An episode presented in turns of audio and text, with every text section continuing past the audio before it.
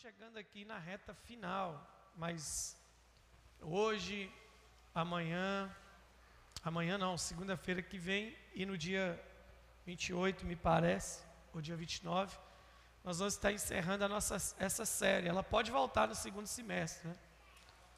O assunto não está esgotado, mas o nosso objetivo é falar sobre obediência. E a gente falou muito forte esse tempo sobre feitiçaria.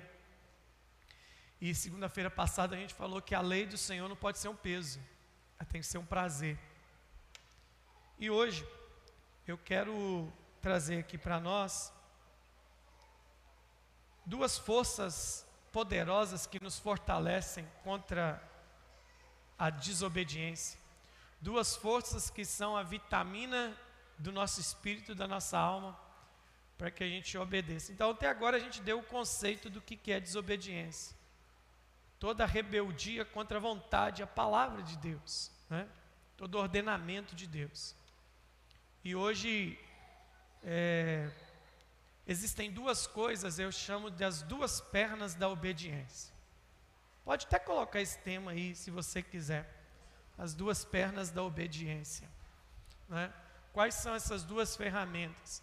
Eu me antecipei aqui no tempo da canção, porque mais uma vez nessa noite eu quero te encorajar. No final, a gente tem um momento profético de oração, de adoração ao Senhor já de antemão, porque não vai dar tempo de falar isso na hora que a gente começar a orar, você é livre, você fique em paz, porque pode ser que alguém precise de mais tempo no culto do que você.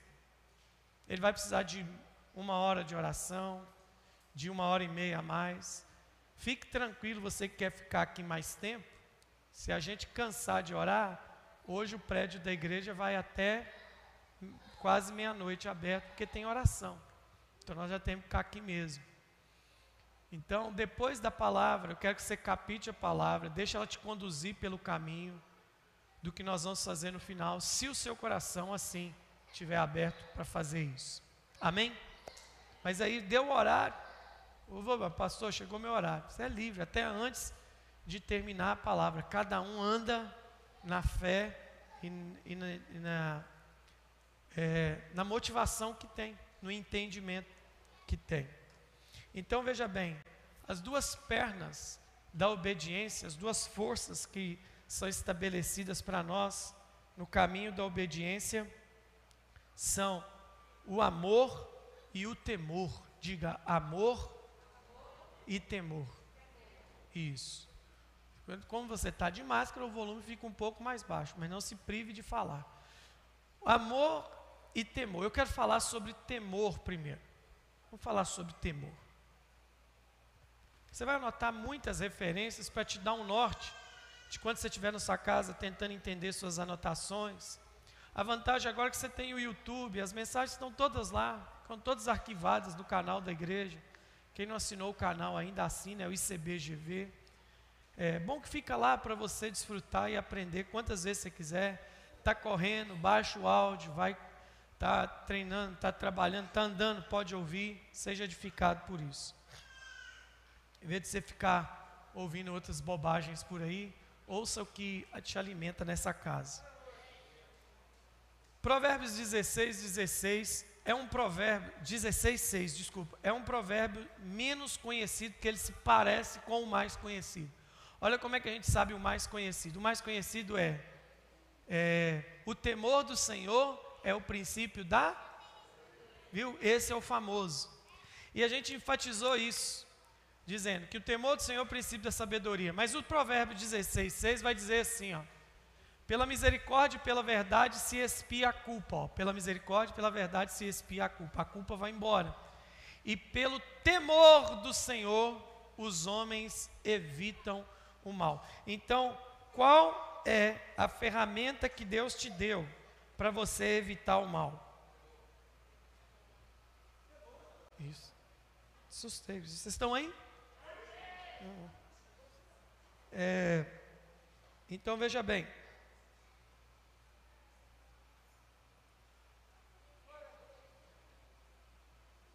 Veja bem. pelo temor os homens se desviam do mal. Né? Veja bem, o provérbio mais conhecido é: o temor do Senhor é o princípio da sabedoria. Mas veja bem, aqui está dizendo que o temor do Senhor faz a gente evitar o mal. Anota outra referência: Provérbios 8,13. Provérbios 8,13. Provérbios 8,13 vai dizer exatamente o que vai aparecer aqui daqui a pouco, quando eles colocarem. O temor do Senhor. Então, que, que lá nós lemos assim: ó, o temor é, faz a gente evitar o mal. Então, resultado do temor. Agora, qual que é a prática do temor? O temor consiste em aborrecer o mal. A soberba, a arrogância, o mau caminho, a boca perversa, eu os aborreço. O temor do Senhor a, consiste em aborrecer o mal. E aí você pode colocar um parêntese bem grande depois do ponto e vírgula. O temor do Senhor consiste em aborrecer o mal. Parênteses, a desobediência. Porque tudo aquilo é fruto de desobediência. Soberba é fruto de desobediência. Arrogância é fruto de desobediência. O mau caminho é fruto de desobediência. A boca perversa é fruto de desobediência. Então, como eu me evito a desobediência? Diga comigo: temor do Senhor. Agora a gente vai. Então veja bem,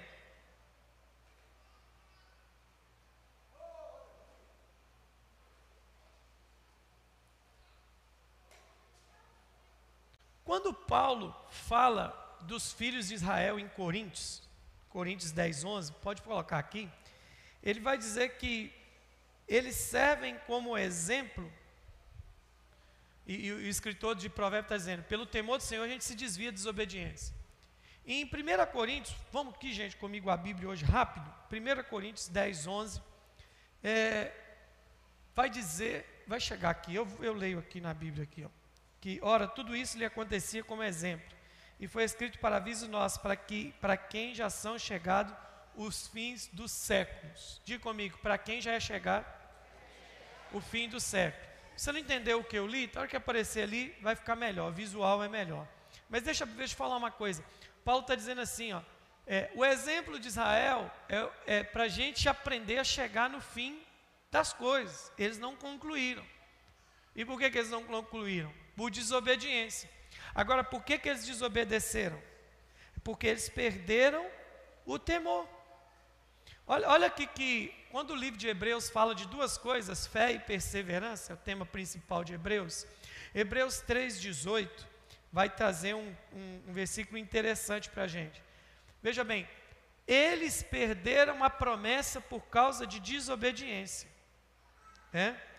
Então, o escritor de Hebreus vai dizer assim: E contra quem jurou que não entrariam no seu descanso, senão contra os que foram o quê?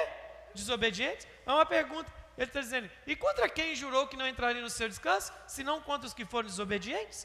Ele está fazendo uma pergunta junto com uma afirmação. Ele está dizendo: quem não entrou lá é porque foi desobediente. Agora veja bem, o, o, a desobediência deles não foi por ignorância. A desobediência deles não foi por burrice. A desobediência deles não foi por falta de conhecimento. Porque no mesmo capítulo de Hebreus, você voltar aqui no verso 16, você vai descobrir por que, que eles foram desobedientes. E aí a gente vai, agora pegou o avião, vamos entrar na pista. Ora, os quais, os quais, ora, quais os que, tendo ouvido, se rebelaram?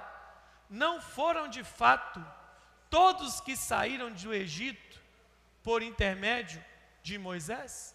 Ora, quais os que, tendo ouvido, se rebelaram?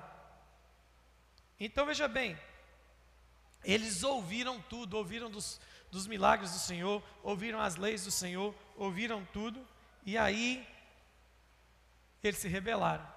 Então, qual foi o motivo da desobediência deles? A gente já vai dar o conceito: falta de temor. Por que, que eles desobedeceram? Falta de temor. Vamos ver agora o que o próprio Deus vai dizer desta geração que nós estamos lembrando dela, é a geração de Israel. Deuteronômio agora comigo, capítulo 5, verso 29. Olha que Deus disse, olha isso. É que é o próprio Deus, Deuteronômio. Quem dera que eles tivessem tal coração, que me temessem e guardassem em todo tempo os meus mandamentos, para que bem lhe fosse a ele e seus filhos para sempre. Quem dera. Quem dera é uma expressão de algo que não foi. Então, Deus está dizendo: quem dera eles tivessem um coração que temesse, para guardar os mandamentos. Então a gente não obedece por medo, a gente tem que obedecer por temor. Então as duas pernas, a primeira é o temor, não é? Eles não temiam a Deus e por isso não puderam andar nos seus caminhos. Repete comigo: aquele que teme a Deus determinará firmemente em seu coração cumprir os seus mandamentos. Não é aquele mandamento que é conveniente para você, não. Não é aquele mandamento que é gostosinho para você, igual cortar pudim, não. É aquele mandamento.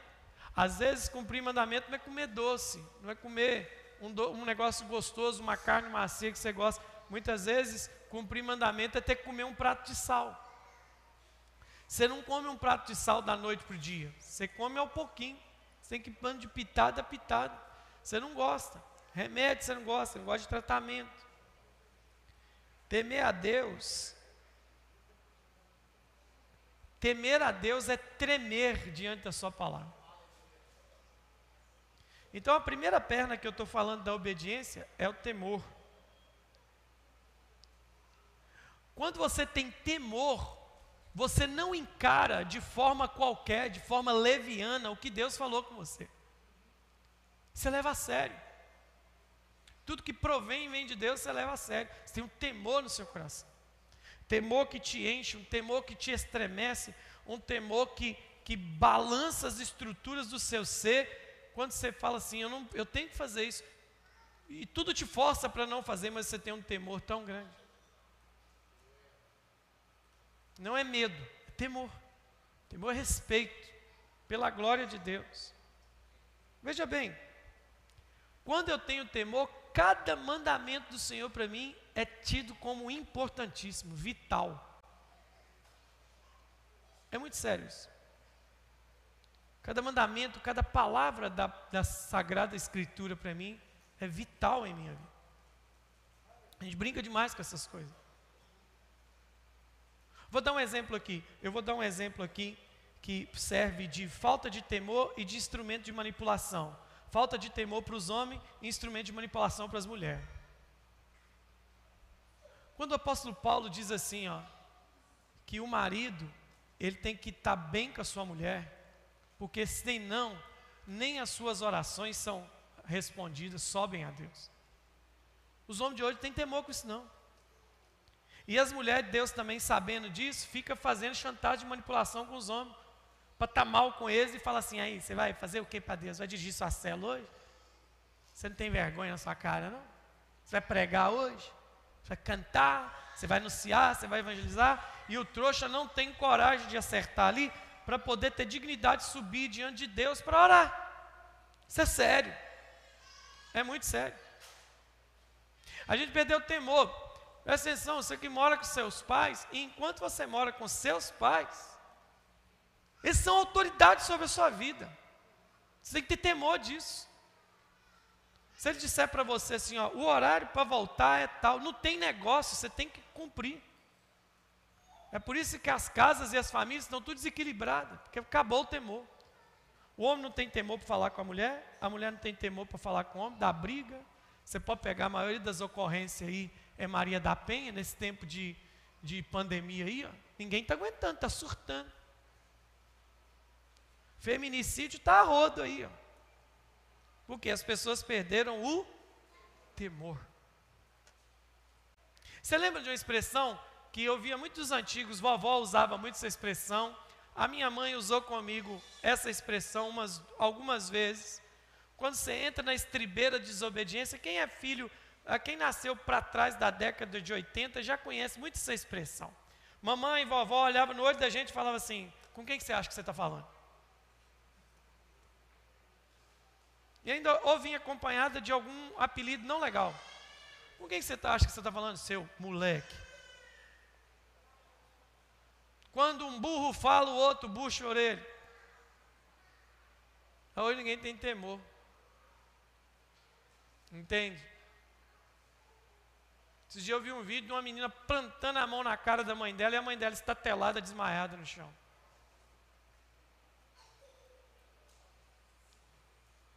Não pode, mano.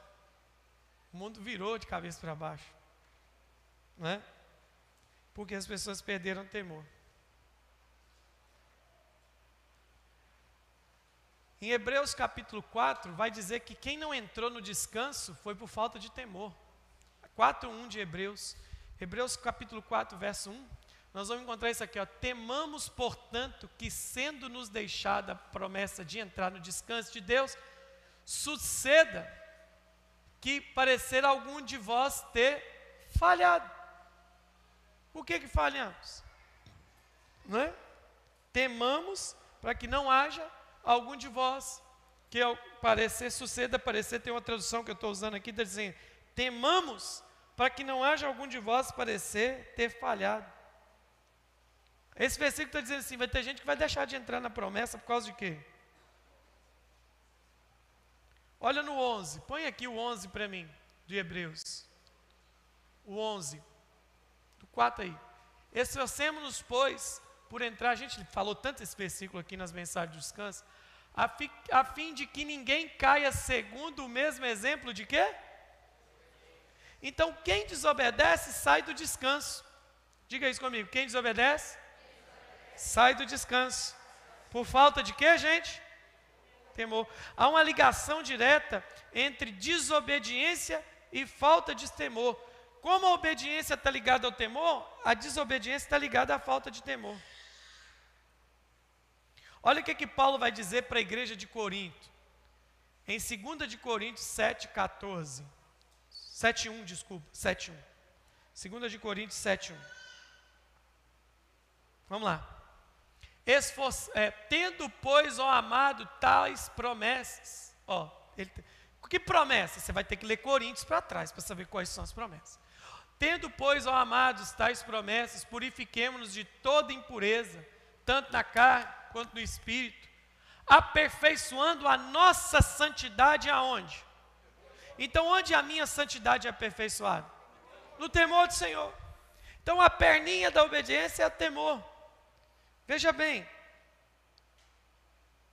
como que o meu temor é testado?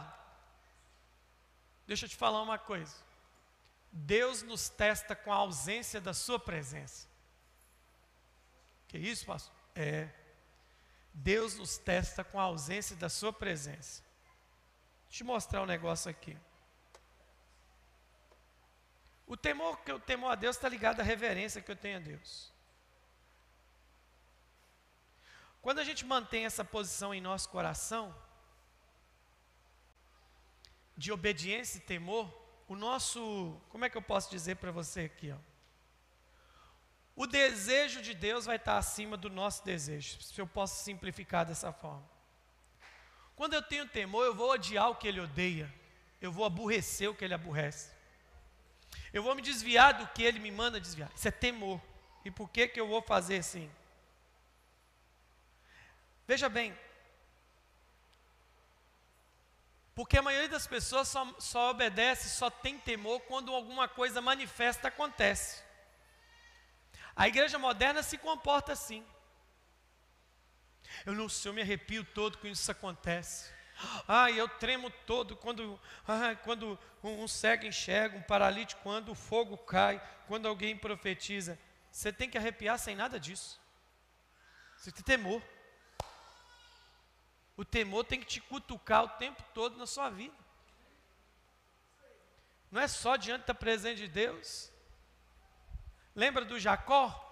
Quando ele viu a escada, ele viu quão terrível é esse lugar. Tem gente que precisa ver a escada a vida toda, para ter temor. Então deixa eu te dar um exemplo disso. Os israelitas, os israelitas, ficavam muito empolgados quando Deus abençoava eles. Quando tinha maná, é, quando tinha nuvem, é, quando tinha fogo, é, mar aberto, é. faltava uma grama de alguma coisa, murmuração. Pediu temor. Lembra que Deus contou, no texto de números, Deus vai falar assim: por dez vezes eles já me apurrinharam. Por dez vezes eles já me incomodaram. Por quê? Porque tem gente que perde temor. Um dia uma, uma senhora, nós, o púlpito aqui era redondo aqui ainda, tinha o um piso cinza, quem lembra disso? Ela chegou aqui com um peito estufado assim, e virou para mim e falou assim: Pastor, hoje eu coloquei Deus na parede. Eu falei: Como é que você fez? Pegou ele pela camisa aqui assim, levou ele. Eu disse para ele assim: Agora, ou vai ou racha. Que eu não estou brincando de servir a ele, não. Então ele não pode brincar de ser meu Deus. Quase que eu me curvei diante daquela mulher. Quase que eu.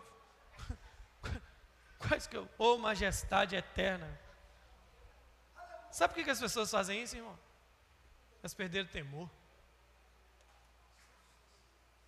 Quem dera Deus fizesse com esse povo igual fez com Jó. Você vai ver que Deus, quando chega para Jó, o bom de Jó, que ele nunca perdeu o temor. A mulher dele mandou ele negar a Deus, ele mandou ela para a casa do chapéu chamou ela de doida. Né? Eu acho que o escritor foi bonzinho com ela. Eu acho que ele chamou ela só de doida. Mas lá na eternidade a gente vai descobrir. Como você fala com uma louca mulher? Mas aí você vê que quando Deus encontra com Jó, gente, eu te desafio, pela curiosidade, leia Jó. Lá começa no 38 o diálogo dele com Deus. Me mostra um versículo que Deus, um versículo que Deus falou assim com ele. Você sabe por que, que eu te coloquei nessa? Nenhum versículo, nenhum. Sabe por quê? Porque Deus não te deve satisfação do que Ele está fazendo. Deus não te deve obrigação de nada. Deus, Deus é engraçado, porque o tratamento de Deus é retórico. O que, que é retórico? Ele começa a te moer com as perguntas. Como é que é as perguntas? Onde você estava quando eu fiz a terra? Me responde. Ô Jó, me responde, quem colocou limite no mar para que ele não avance para a areia? Você pode pegar um biemote pelo anzol, pelo nariz? Vai lá e pega então, bonitão. Quem faz os montes tremer ao som da voz? Você não é. Quando Deus terminou de dar nele uma sessão de nocaute, ele já estava nas cordas, nocauteado. A única coisa que ele teve força para falar foi isso. É, coisa grandiosa demais eu falei para mim. Sabe o que ele está dizendo em outras palavras? Minha boca foi maior do que meu cérebro. Minha boca foi mais rápida do que a minha cabeça. Se lascou. Mas o bom é que não perdeu o temor. Diga comigo: o temor do Senhor é aborrecer o mal. Então vem comigo. Mas na primeira oportunidade que Deus não fez nada, vamos lá. Deus mandou tudo, mandou maná, mandou água. Na primeira oportunidade, Moisés falou assim: gente, eu vou ali porque eu preciso falar com Deus. 40 dias. O povo no meio do caminho falou assim: Arão, Moisés morreu. Ó, morreu, porque a gente não está vendo nada, não aconteceu nada. Dá um jeito aí para nós aí. Dá um Deus para nós aí. E aí, quando veio o bezerro de ouro, todo mundo sabe que teve uma festa, né? É uma micareta no arraial de Israel. Eles se esqueceram de tudo porque perderam temor. Esse é o problema. Quando eles viram a fumaça, quando eles viram o trovão, eles recuaram. Ai meu Deus do céu, o Senhor está aqui. Porque tem gente que é assim. Tem gente que só tem temor quando há uma manifestação sobrenatural. A maior prova de temor na nossa vida é quando a gente está sozinho. Dá uma olhada no que Deus falou. Deus falou assim: não quero pôr medo em vocês. Em Êxodo, Êxodo 20, 20.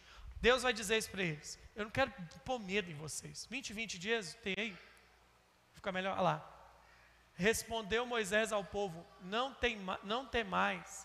Deus veio para vos provar e para que o seu temor esteja diante de vós, a fim de que não pequeis. Ou seja, o temor é o escudo para o pecado. Se eu temo, o temor está diante de mim para que eu não peque. Se as pessoas têm medo de Deus, elas fogem e escondem. E aí, meu irmão, se eu escondo de Deus, eu não vou guardar o que Deus que Deus quer de mim. E sabe qual é o problema desse povo? Os filhos de Israel recuaram da presença de Deus nesse texto. Não, Moisés, vai você. Fala você. A gente não canta aqui na igreja? E me tira o medo que me faz dizer, Moisés, vai no meu lugar. Sabe qual que foi o problema? Esse povo, além de não ter temor, era mentiroso. Porque eles, diante de Moisés, falaram, sabe o quê? Olha aqui no, no texto do, do Êxodo 24, verso 13. Êxodo 24, verso 13. Olha o que, que eles falaram para Moisés. Levant, é, 24, 13. Isso, deixa deixa, deixa eu ver aqui. Êxodo 24, 13. Deixa eu ver aqui. É isso mesmo, vamos levar. Levantou-se Moisés com Josué, seu vizinho, subindo Moisés ao monte, desce. Disse assim: Esperai-vos aqui até que voltemos a vós outros. Eis que Arão e U ficam convosco, quem tiver alguma questão chegará a eles. 15. Tendo Moisés subido, uma nuvem cobriu. Vai. E a glória do Senhor, isso mesmo, pousou sobre o monte Sinai, a nuvem o cobriu por seis dias, o sétimo dia no meio da nuvem, o Senhor chamou Moisés, e você vai ver todo o discurso disso aqui. Esse povo prometeu mais de dez vezes: nós cumpriremos a palavra do Senhor. Quando o bicho pegava, nós cumpriremos a palavra do Senhor. Mas como é que eu cumpro a palavra do Senhor me afastando? Como é que eu cumpro a palavra do Senhor fugindo?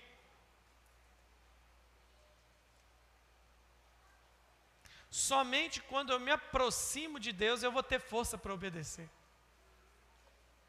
Você já viu aquela pessoa que para fazer qualquer coisa para Deus, ele fala assim: Eu preciso pôr minha vida em dia para fazer isso. Nunca vai conseguir, porque longe você não vai conseguir firmar seus passos.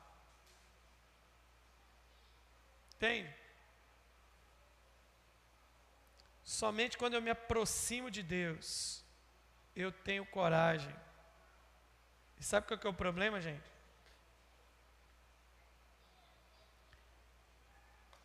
É, todo pai descobre que o filho que o mais ama é o que mais obedece.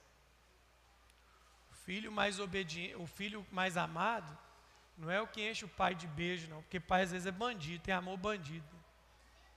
Filho que ama é o filho que obedece.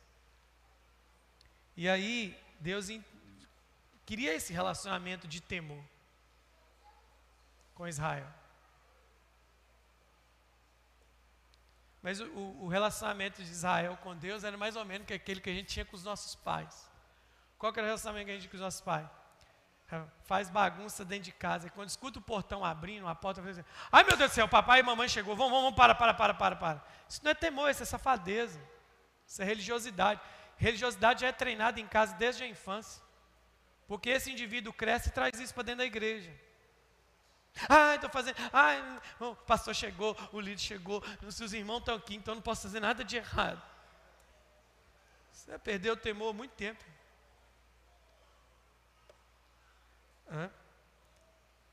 Aí, irmãos, o texto é terrível, e eu já vou mudar aqui para alguém que teve temor.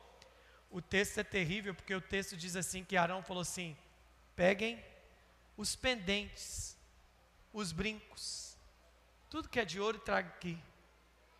Sabe onde é que eles tinham recebido aqueles pendentes? Despojo no Egito. Deus resolve abençoar aquele povo com tanto ouro, que sai com ouro na orelha, não sei o quê. Gente que nunca tinha visto ouro, teve ouro. Gente que nunca tinha visto prosperidade, teve prosperidade. E eles pegaram a bênção do Senhor e transformaram num ídolo. Toda pessoa sem temor, tudo que Deus dá a ela, vira um sistema de idolatria na vida dele. Quando não tinha nada, irmão, era um temor terrível. Vinha na igreja, orava, chegava no culto e estava presente, estava participando. O Senhor começou a abrir a porta, começou a dar pendente de ouro. Ele começa a transformar tudo aquilo em bezerro. Ah, não posso mais fazer isso na igreja, porque você sabe, né? Eu estou muito ocupado para fazer isso. Não tinha nada. Você transforma em bezerro de ouro aquilo que o Senhor te deu. Quando você para de servir o Senhor com aquilo que Ele te deu.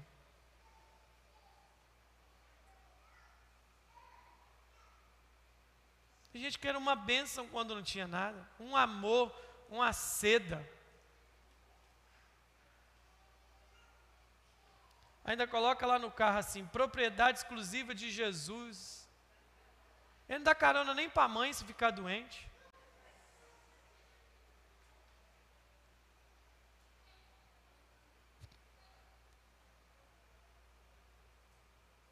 Um dia os mecânicos perguntou para mim, falou assim, Ô pastor, você troca amortecedor do seu carro rápido demais. Eu falei assim: vai ver o tanto de gente que eu carrego. Todo dia. Vai viajar, enche o carro de instrumento, não sei o que, de mala. 25 indivíduos num carro de 7. Esses dias nós colocamos dentro do nosso carro 12 pessoas. Só cabe 7, teoricamente. A hora que abriu, quase pulou gente para fora. Agora tem gente que se corrompe com o que Deus deu. Irmão. Se ele precisar dar uma carona para alguém para andar um quarteirão a mais, ele não dá. Terrível, irmão. Como é que Deus pode abençoar alguém assim? Perdeu o temor. Não é? Eu estava falando isso com hoje, aquele nem em casa. Estava caindo um chuvão, eu falei, nossa amor, como é que a pessoa que foi a pé para a igreja fez hoje? Hein? Mas eu vi um monte de irmão que mora em bairro de outros irmãos, indo com o seu carro e os outros indo para o ponto de bar de chuva, porque os abençoados, que quando chegou aqui não tinha bicicleta para andar aqui, hoje tem carro, não quis levar ninguém, porque seu coração é pobre e miserável quanto o seu caráter. Porque você perdeu o temor. O temor está nas coisas simples. Eu me lembro que meu pai me ensinava um negócio, eu já contei esse testemunho aqui. Todo dia, todo dia, eu quase todo, vamos falar todo dia, quase todo dia eu tinha que ir no mercado, quando eu era da idade da Giovana, assim. Tinha uma bicicletinha BMX, eu ia para o mercado. Morava perto, comprar os troços para o almoço. Aí um dia eu cheguei num armazém, tem esse armazém no mercado até hoje. Era quase o supermercado da época. E eu então um exemplo que eu não me lembro qual que era a nota da época. Não era o real ainda, não. Não era, não. O real veio com o Fernando Henrique, né? O, o, o Itamar Franco, 92. Foi antes isso. Eu, é como se fosse assim: a minha compra deu, é, deu 80 reais, eu dei uma nota de 100, e a menina me devolveu uma de 100 e uma de 50. Eu dei 100, ela me deu 150. Ah, do jeito que eu peguei o dinheiro, eu andava sempre de calção de chinelo, coloquei aqui no, no, no calção, colocava as, as, sacolas assim. Aí teve uma hora que a sacola começou a cair, eu parei a bicicleta para colocar, e a camisa levantou. Quando eu olhei, o dinheiro estava para fora. Quando eu peguei o dinheiro, eu falei, gente, a menina me deu dinheiro demais a mais. Volta, aí eu parei para pensar assim, né? Volta lá com aquela sacolada toda, com oito anos de idade. Ô oh, moça, aqui ó, você me deu aqui esse dinheiro errado. Ó. E ela já estava tomando sova do patrão, porque ele falou que ela ia dar conta do dinheiro que ela tinha dado a mais. Eu falei, não, você me deu dinheiro a mais aqui, ó, toma aqui. Aí na outra semana chegou um pessoal na igreja. E era um culto. Eu estava lá na porta e escutei o pessoal que recebia. Ah, seja bem-vindo, primeira vez de vocês aqui é. Quem convidou vocês? Ah, não foi não, a gente queria vir na igreja do menino aqui que é filho do pastor, que é honesto. Por que, que eu não vou ficar com o dinheiro meu, irmão? Tem temor, não é porque eu sou honesto, não, é temor do Senhor. O temor tem que habitar no seu coração para que a obediência repouse dentro de você. Quer ver a diferença? Como Deus te testa com a ausência dele? Vou fechar isso do temor para entrar no amor. José. José, Deus deu dois sonhos para ele, não é isso? Sol, lua e estrelas e os feixes de trigo que crescia.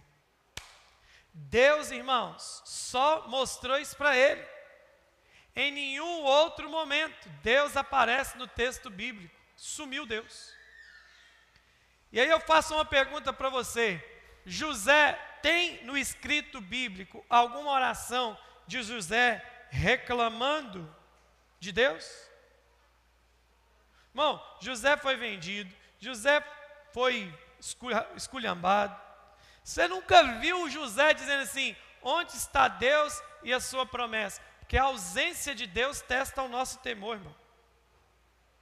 Os filhos de Israel fracassaram onde José não fracassou. Ele não deixou a mente dele processar a ausência de Deus. Ele não tinha porquês para Deus, porque eu já te disse agora há pouco que Deus não tem que te dar satisfação. Ele não tinha porquês para Deus. Por que, que o Senhor deixou ser vendido?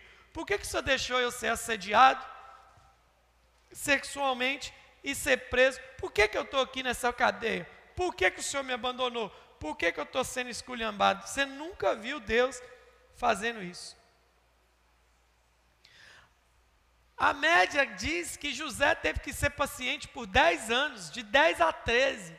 Você para para pensar, você tem que ficar 13 anos. Você fecharia com Deus um acordo onde ele ficaria 13 anos sem falar contigo? Sem nada. Você continuaria temente a Deus? 13 anos sem uma benção. 13 anos sem um milagre. 13 anos sem nada. Você continuaria? Sabe o que, sustenta alguém assim, gente? Temor. Temor a Deus. O que, que sustentou Jó? A frase mais bonita do livro de Jó. Eu te conhecia de ouvir falar. Eu não vou para o outro, agora te conheço de te ver. Gente, segurou o pepino, descascou aquele abacaxi, só ouvindo falar. Tinha que ter Jó 2. Porque eu queria ver a vida dele de conhecer o Senhor. Porque só de ouvir falar, ele tinha aquele índice, aquele nível de fé inabalável. Agora imagina isso. José, irmão, sem nada. Veja bem, preste atenção aqui. As mulheres gostam desse momento, mas é um bom exemplo para os homens. Irmãos, preste atenção: José trabalhava para Potifar, o chefe do exército de Faraó, então era milionário. Cogita na sua cabeça se o chefe do exército milionário de Faraó vai casar com uma mulher feia, banguela, oi torto.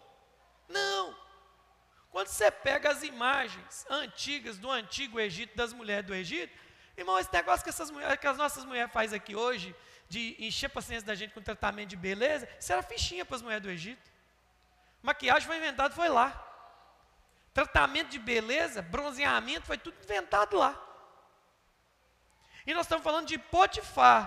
Abaixo da mulher de Faraó era a mulher de Potifar. Ela era da nata do suprassumo do Egito.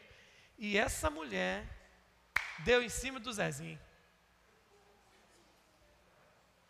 Pensa nisso. Ela chegou, entendeu? Baby doll, polidense, para ele. Pensa lá, com o chicote da tiazinha. Vem José, quente que eu estou fervendo. Agora pensa nisso. Sabe o que eu fico pensando? Nós homens fica de quedinha para as mulheradas feias. Tem uma estatística aí que diz que os homens, a maioria dos homens, trai a mulher dele com uma mulher mais feia do que ela. Chama espírito da jumentice. Agora, olha o que, que segurou José. Gênesis 39, 9. Gênesis 39. Tem, tem, um, tem um pastor amigo meu que fala assim, rapaz, se tinha um cara na Bíblia que tinha motivo para trair a mulher, era José. Na verdade, nem mulher ele tinha, nem motivo ele tinha para segurar. Ele podia ter passado o rodo, porque um dia desse eu estava lendo um livro do costume do Egito. Por que, que a mulher de, de, de isso, é, isso, é, isso, irmão? Isso é conjectura histórica. Isso não está na Bíblia, isso é conjectura histórica. Dizem que os, o Potifar, para servir a faraó do jeito que servia, tinha que ser eunuco. E como é que deixa um eunuco casar, gente? Está ficando doido. Vai pôr a mulher dele em risco. Aí a mulher vê um bichinho de 17 anos, bonito, chegando das terras de Canaã. O dela cresceu, né? Mas isso assim é conjectura, não é escritura, é conjectura histórica, né? Senão você vai sair para ir pregando isso aí, vai quebrar a cara. Aí ele fala isso aqui para ela, ó, ele não é maior do que eu nesta casa e nenhuma coisa me vedou senão a ti. porque és sua mulher. Como, pois, cometeria eu tamanha maldade, pecaria contra quem? O que, que, é isso? Qual que é o nome disso ali? O que, que, é o nome disso aqui? Hã? E o bicho pegou, porque a texto diz que a túnica dele ficou na mão dela. Dia desse me mandaram uma foto da túnica egípcia daquela época, tinha botão para rachar. Então ela tirou. Ou rasgou. Deu um solavão. E o bichinho foi preso. Aí eu fico imaginando o dia que José assume como governador. Potifar e a mulher dele tendo que curvar diante de José. Penso eu que a conversa foi o seguinte: agora eu estou em dúvida de quem deu em cima de quem. Já ia dar uma DR, né? Porque o cara tinha temor. Diga comigo, José. Disse não. Por temor. Temor me dá força para obedecer, irmãos. Temor me dá força para obedecer. Olha para mim. Nenhuma decepção, nenhuma frustração pode afastar seu coração da presença de Deus. Pode ser por causa disso. Temor nos dá força para obedecer a Deus. Porque o Deus que é amor é fogo consumidor. O Deus que é Pai é justo juiz. Deus tem as faces perfeitas do seu caráter. Né? Vou terminar de ler o outro para me passar para o amor. O amor é rapidinho, o amor é manteiga. Se você tem temor, você vai ter amor. Filipenses 2,12. Filipenses 2,12. Olha aqui comigo. Filipenses 2,12. Olha como é que Paulo diz que, que nós temos que fazer a nossa caminhada. Filipenses 2, verso 12. Travou a Bíblia? Quando chegar aí, vocês me falam. De sorte, meus amados. Está travado lá. Do modo que sempre obedeceste, não, so, não como na minha presença, mas muito mais agora na minha ausência, efetuai a vossa salvação com temor e tremor, porque Deus é o que opera em vós, tanto querer como efetuar, segundo a boa vontade. Diga comigo assim, diga comigo assim: efetuai, praticai, andai na vossa salvação, com temor e tremor. Diga: quem perde o temor, perdeu tudo. Desenvolvei a vossa salvação, melhor ainda, desenvolvei a vossa salvação com temor e tremor. Temor me fortalece a obedecer. Vira para o seu irmão e diga: Não perca o temor. Diga: Quem perdeu o temor, perdeu tudo. Qual que é a outra perna que eu disse da obediência?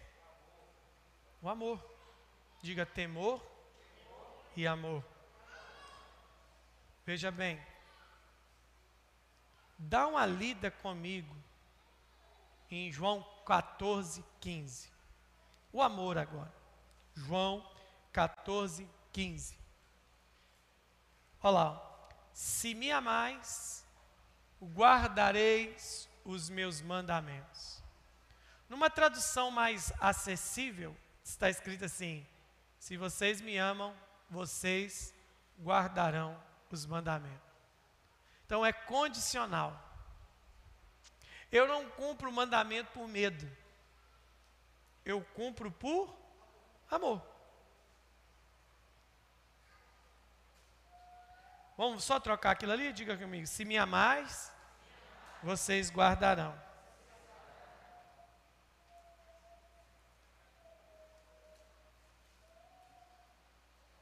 Veja bem, em uma das expressões o que, que Deus está querendo te dizer? Olha aqui para mim. Deus não está querendo dizer assim para mim, ô Moisés, ô Fulano, ô João, ô Maria, ô Ciclano aqui hoje. É, se você guardar os meus mandamentos, você prova que me ama. É isso que a gente aprendeu. Está errado. Deus está falando assim: Eu já sei se você me ama ou não. Eu já sei.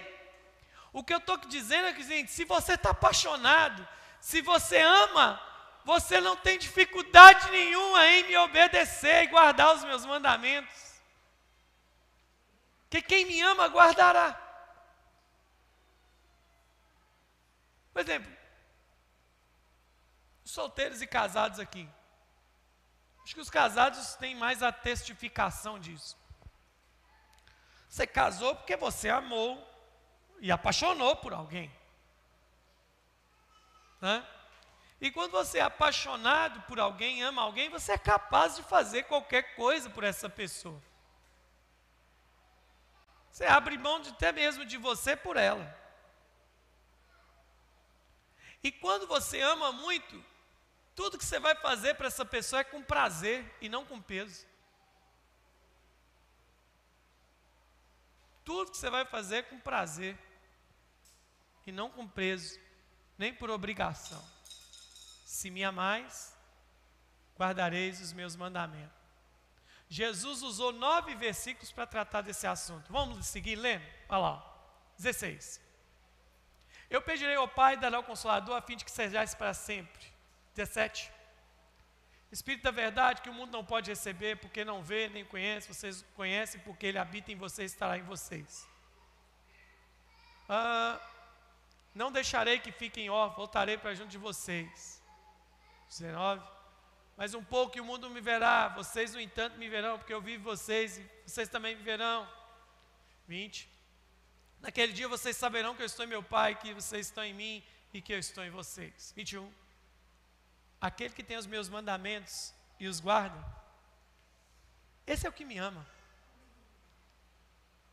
E aquele que me ama será amado do meu Pai. E eu também o amarei e me manifestarei a ele. Então, irmãos, se você não aprendeu nada sobre obediência agora, eu vou te dar a frase que é a chave principal do conceito de obediência. Obediência é fruto de um relacionamento de amor.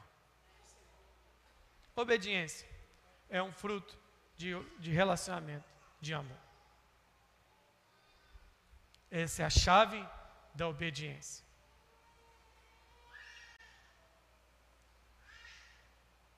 Jesus está dizendo que, como resultado desse amor intenso, ele tem prazer, nós teremos prazer em realizar o que ele quer.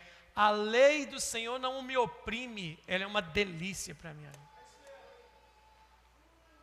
Irmão, tem gente que orar para ele é igual tomar de pirona sem água. Com água já é ruim, sem água é pior ainda. Porque ele não tem prazer nisso. Eu pago para orar, irmãos. Melhor coisa que tem é conversar com quem te entende. Eu não estou falando de ser humano, não. Melhor coisa que tem é conversar com quem te sonda por dentro e por fora e já te conhece antes de você falar. E se você está falando bobagem, já mandou o Espírito Santo para consertar, para mandar o, o céu tradutor para sua boca para chegar no céu de forma coerente. Mas para muita gente isso é um parto. Um parto. Eu preciso olhar o que é um prazer na minha vida. Veja bem, eu vou terminar esse exemplo de amor com o meu amado, querido irmão Davi, que é o maior exemplo de amor e de desobediência ao mesmo tempo. Veja bem, diga comigo, um obediente é um achado, é uma peça rara, uma joia raríssima. O que é uma desobediência? Uma peça rara. Olha, eu provo isso para você na Bíblia. Atos 13, 22. Esse versículo eu não preciso nem ler nada, eu já tenho de cor na minha cabeça. Atos 13, 22. Atos 13, 22. Atos 13, 22. Olha lá. Atos 13, 22. A Bíblia que não está me ajudando aqui hoje. Mas é, é porque a Bíblia está em desobediência. Já viu a Bíblia desobedecer, irmão? Bíblia. Olha lá. E tendo tirado a este levantou-lhes o rei Davi. Tendo tirado a este quem? Ó, tirou Saul, deu-lhes o rei Davi. do qual também dando testemunho. Quem está dando testemunho? Deus está dando testemunho. Olha o testemunho. Achei Davi, filho de Jessé, homem segundo o meu coração, que fará toda a minha vontade. Esse cara amava a Deus.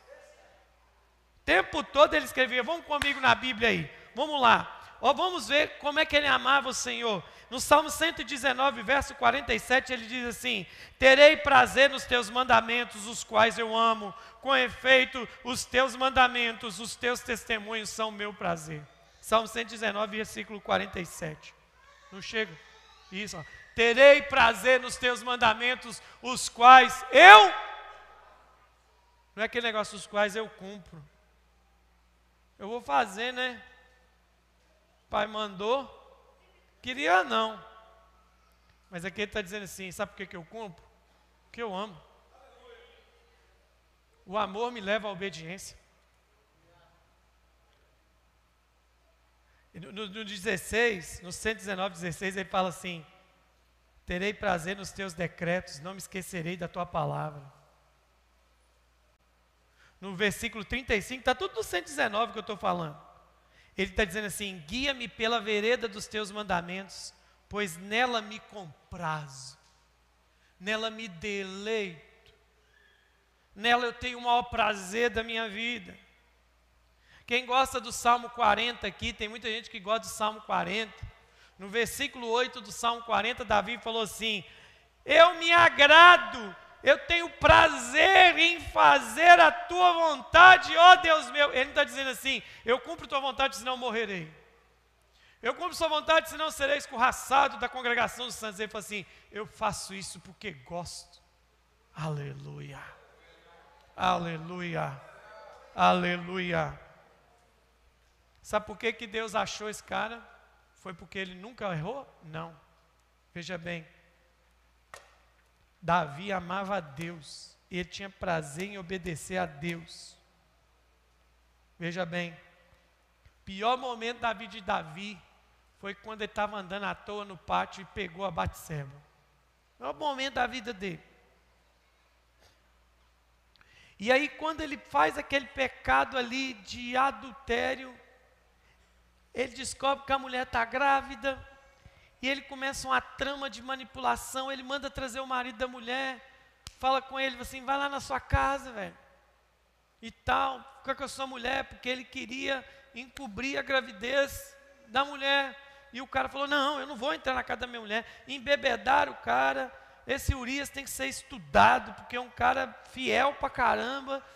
E ele não, aceita. Aí Davi não tem jeito, tem que mandar passar o facão nele. Ô, Joabi, se tivesse WhatsApp, né? ia com a figurinha, com a forca assim, ou um tiro na cabeça. Manda fulminar esse cara, porque não tem jeito não. Aí, irmão, Deus viu isso. Quando Deus viu isso, o profeta falou assim: ó, olha a profecia. Davi, Natan chega e fala assim: por causa disso que você fez, cara, a espada jamais se apartará da sua casa, porque com este efeito deste lugar que os inimigos do Senhor blasfemem. Sabe qual foi o argumento de Deus? Deus está dizendo assim: Davi, o que você fez, vão fazer os inimigos de Deus blasfemar contra Deus. Sabe o que é isso, irmão? Esse é o problema. Sabe o que Deus está dizendo? Davi, enquanto você esteve preocupado com a sua reputação, você esqueceu da minha diante dos homens. Então veja bem, a desobediência de Davi deixou a porta aberta para o diabo. Irmão, quem tomou na cabeça com a desobediência de Davi? A família, a nação. Preste atenção, olha o, o barraco que aconteceu. O menino morreu.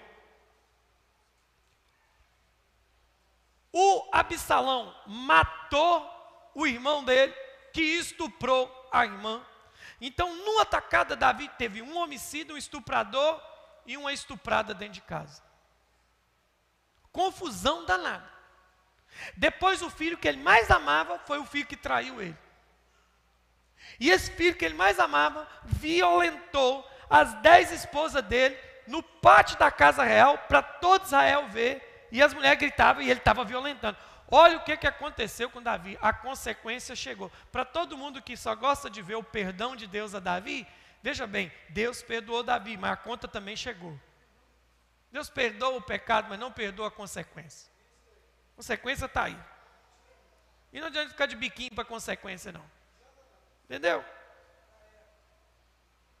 Deus, Deus, e aqui que me arrebenta, gente. Deus deu essa no peito do cara, mas no peito. É isso que vai acontecer com você. Segundo Samuel 12, 13. Põe aí para mim. Segundo Samuel 12, 13. Eu vou fazer um comparativo que você já está com Saul na sua memória. Então disse Natã, Davi a Natã: Pequei contra o Senhor. Disse Natã a Davi: Também o Senhor te perdoou o teu pecado. Não morrerás. Ele não ficou assim, vocês não entendem, gente. Eu, como é que eu vou lá para o pátio e vejo a mulher rebolando lá no chuveiro para mim? Eu mandei o cara para a casa dele, ele que não quis. Não, ele falou, eu pequei. Davi fez o que Adão não fez. Davi fez o que Saul não fez. Veja bem, mas veja bem. Saul e Davi, lembra de Atos? Tirei esse e coloquei Davi. Por que, que tirou esse e colocou Davi? Os dois se arrependeram. Saul usou a mesma expressão. Eu pequei contra o Senhor. Eu pequei contra o mandamento do Senhor. Mas Saul só estava preocupado consigo mesmo, enquanto Davi estava preocupado com o coração de quem ele havia decepcionado. Diferente de Saul, Davi não está preocupado com os anciãos, com o trono, com o cetro, com o cargo, com o dinheiro, com nada. Ele falou assim: Eu pequei contra o Senhor. Tanto que no Salmo 51, ele diz assim no versículo 4: Contra ti pequei, somente contra ti fiz o que era mal. E ele pede: Pelo amor que o Senhor tem a mim aí, não me retire da tua presença, nem me expulse do seu espírito, nem me retire do teu espírito, nem me expulse da sua presença. Olha o medo que ele tinha. Ele tinha medo de perder o trono, não, gente. Ele tinha medo de perder a presença de Deus.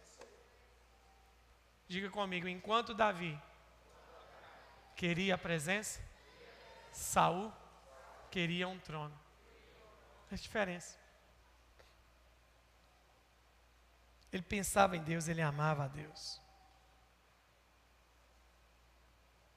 Davi estava atrás do coração de Deus. Saul estava atrás de um trono. Ele sabia que tinha machucado, ferido. E eu estou usando a expressão humana, viu, gente? Estou tentando materializar a situação para você.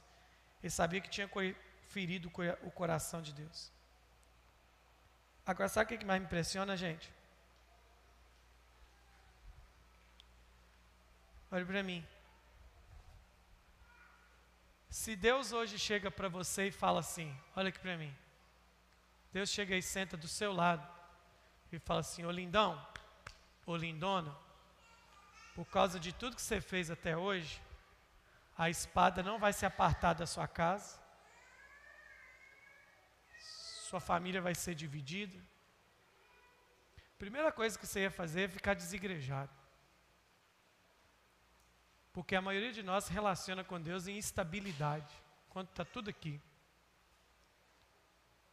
Davi, a oração de Davi não foi salva a minha família, não me deixe passar essa vergonha. A oração de Davi, eu não posso perder o Senhor. Não posso perder o Senhor. Isso é forte demais. Os salmos que eu li no começo são todos de Davi. O meu prazer está na tua lei. Eu amo a sua lei. Eu me deleito na sua lei. O amor, o amor nos faz obedecer acima de qualquer coisa. O amor. Jesus não perguntou para Pedro assim: o que, que você veio pescar? Que, que você voltou para aqui? Jesus falou assim: você me ama? Aquele negócio constrangeu Pedro, gente. Diga comigo: o amor constrange. O amor constrange. Você obedece pelo quê? Está aqui pelo quê? Pelo amor ou pela lei? Quem sustenta a sua vida pela lei? Eu queria te mostrar isso. O juízo de Deus veio por causa do fracasso. E ele fracassou em guardar a lei do Senhor. Mas Davi em nenhum momento se rebelou ou disse que era impossível cumprir a lei. Deixa eu te falar uma coisa. Tudo que aconteceu com Davi fez com que ele amasse mais ainda o Senhor. Eu, tenho, eu tenho um, tenho um temor tão grande. Eu tenho um temor tão grande. Quando eu começo a pensar, eu terminei aqui, eu só quero falar isso ao seu coração agora. Quanto que eu amo o Senhor? Tudo que eu faço, eu faço por amor.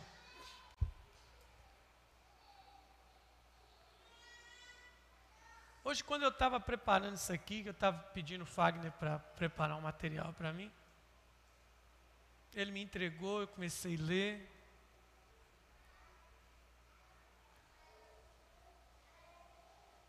Eu tive que fazer uma volta na minha vida de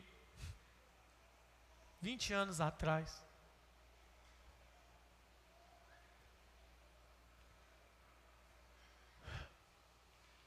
E eu comecei a analisar o quanto eu amo o Senhor. Se eu amo.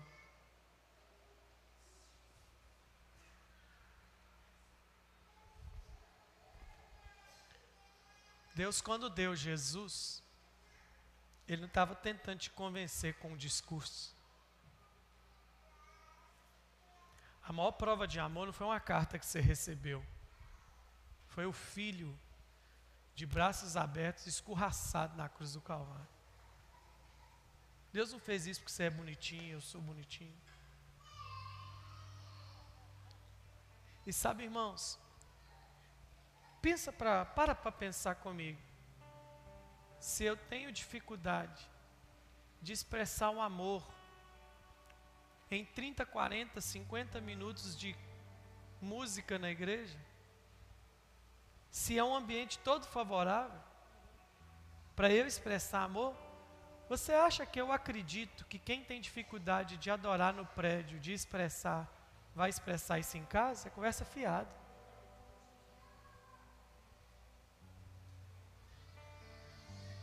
Se você tem dúvida do que eu estou falando, pode perguntar minha esposa que vive aqui comigo, que me conhece há 20 anos e casado mais de quase 20 anos. Eu amo o Senhor. E eu não sei se você tem tempo para expressar esse amor aqui hoje. Mas eu tenho dito que adoração espanta a feitiçaria. Eu não queria que a gente orasse aqui hoje. Ah, vamos orar. Não, eu queria que a gente tivesse um tempo de reflexão. Saber o quanto você ama. Se eu estou fazendo porque eu estou com a faca no pescoço eu só estou fazendo porque eu amo. Isso serve para mim para você como filho de Deus, serve para você que serve nessa casa com alguma coisa, como líder de célula, como discipulador, como servo no Kids, como ministro de louvor, como qualquer outra coisa. Eu estou fazendo isso por quê? Porque se dá ibope, dá luz, eu estou fazendo porque eu amo. Porque quando eu faço o que eu amo, eu amo meu filho, ele está aqui. Ele não fez nada para eu amar, ele não fez nada, ele não fez nada. A Maria Eduarda nunca fez nada, ela não vai conseguir fazer nada para eu amá-la. Eu a amo. Mas se ela me ama, ela vai cumprir o que eu disse para ela, sem peso. Ele não fez nada.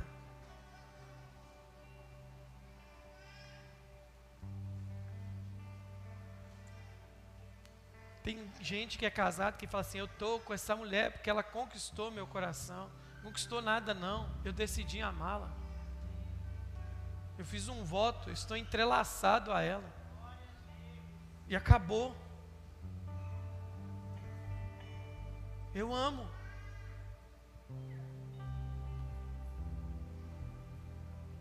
E quando você ama, você faz coisas que o protocolo. Não precisa ter protocolo para fazer as coisas quando ama. Um casal que fica esperando o aniversário de casamento para comer num lugar especial. A gente não fica esperando isso, não.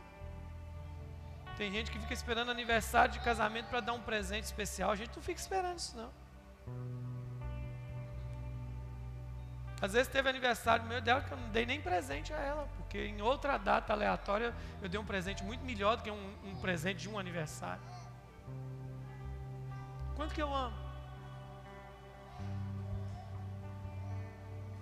O quanto que eu o amo. Eu não sei, eu gostaria de, de nessa noite, eu estou com tanta dificuldade que eu estou procurando na minha cabeça, às vezes, hoje durante a tarde, canções que consigam expressar alguma coisa, mas elas não são suficientes. Porque o amor me faz obedecer. Hã? Quem namorou aqui sabe disso. Na época, na época que vocês namoravam, vocês estavam lá, o namoro, e quando dava a hora de ir embora, como é que você ficava? Ficava assim, oh, eu tenho que ir embora. Ficava enrolando para não ir embora, não é? Por que, que na presença do seu amado você também não fica enrolando para ir embora? Sabe por quê? Você só fica doido para ir embora daquilo que não te está te tra trazendo satisfação. Mas quando te traz satisfação, lembra do que Davi falou? Eu prefiro um dia em sua casa do que mil em outro lugar. Eu amo, porque eu amo a Sua presença. Porque eu amo a Sua presença. O amor, a presença de Deus vai espantar a desobediência do nosso coração. O amor, a presença de Deus, essa expressão de amor, vai nos levar a sermos pessoas muito melhores. O que Deus te responde de sim ou não, tanto faz, se o ama. Eu não tenho peso nenhum em cumprir a lei do Senhor, porque eu amo. Se me amardes, cumprireis os meus mandamentos. Me amardes, não é um fardo, é, uma, é um prazer, é uma delícia.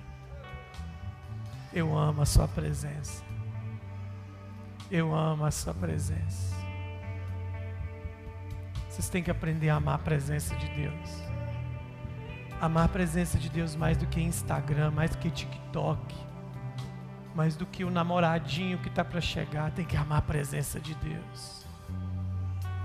Tem que amar a presença de Deus mais que os coleguinhas da escola. Tem que amar a presença de Deus mais que tudo, mais que seu videogame, mais que seu desejo de jogar bola, isso tudo é subterfúgio, isso tudo é supérfluo, diante daquele que primeiro me amou.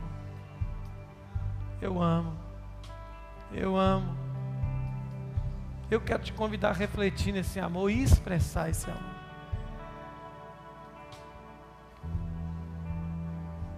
Porque dizendo ele sim ou não, eu amo. Deixa eu te falar uma coisa. Alguns de vocês aqui nestas próximas semanas estão para receber um não de Deus. Você vai amá-lo? Profecia estranha, nunca profetizei isso, mas Deus está mandando te dizer isso. Você está a poucos dias de receber um não bem grandão de Deus. Você vai amá-lo? Como é que vai estar seu coraçãozinho aí? Ele pode te dizer não? Quem ama pode falar não. Eu recebi alguns nãos em momentos da minha vida, mas eu também já recebi alguns nãos para a vida. Eu tenho uns dois ou três nãos na minha vida para ela toda. Deus não vai fazer algumas coisas que eu queria, Ele já me falou que Ele vai, não vai fazer.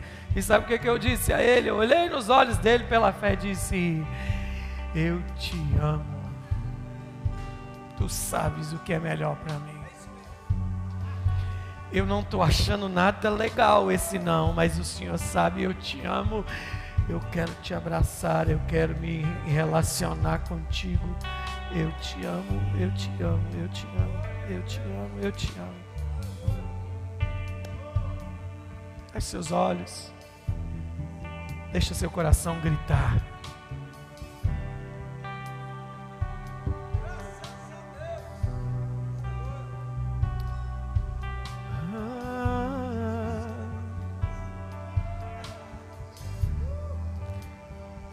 Espere eu cantar.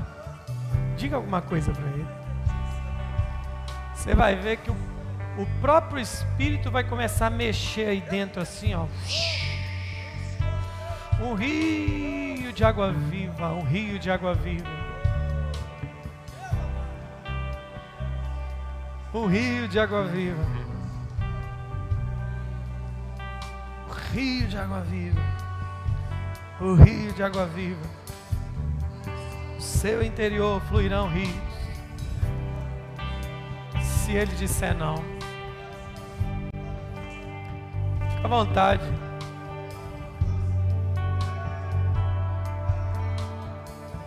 vontade.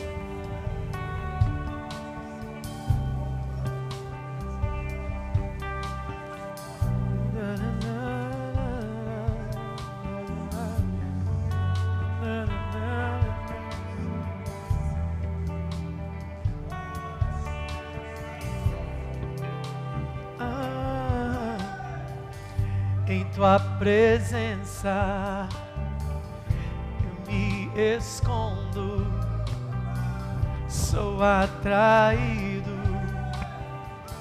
por tua beleza, Jesus. Irresistível é o teu amor, incomparável é tua presença, Jesus. Em tua presença eu me escondo, sou atraído por tua beleza, Jesus. Irresistível é o teu amor, incomparável é tua presença, Jesus. Quando os meus olhos se encontram com os teus olhos.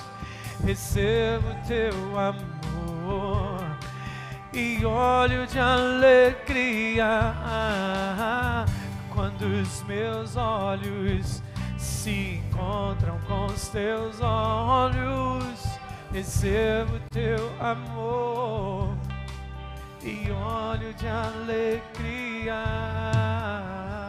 Você que está assistindo a gente aí, Faça igual a gente está fazendo aqui. Abre o sofá, empurra a cadeira. Esquece o tempo agora. Construa um altar de amor a Ele. O amor espanta a desobediência. Quando o amor nos inunda, quando o amor toma a nossa vida, eu quero convidar a igreja nessa noite a expressar um amor. O amor que foi expressado lá na cruz do Calvário.